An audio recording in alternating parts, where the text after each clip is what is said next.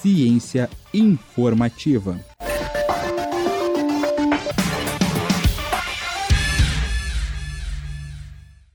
Nada na biologia faz sentido, exceto a luz da evolução, já dizia o geneticista Teodosius Dobzhansky.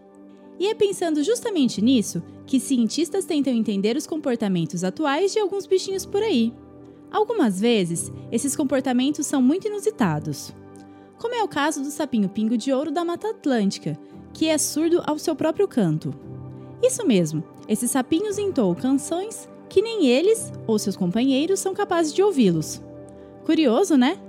E segundo cientistas, podemos estar observando o processo de evolução em ação, onde os sapinhos ainda conseguem cantar, mas já não conseguem mais se ouvir.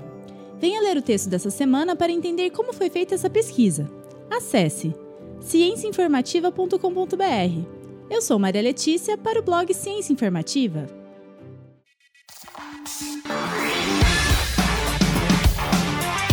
Ciência Informativa.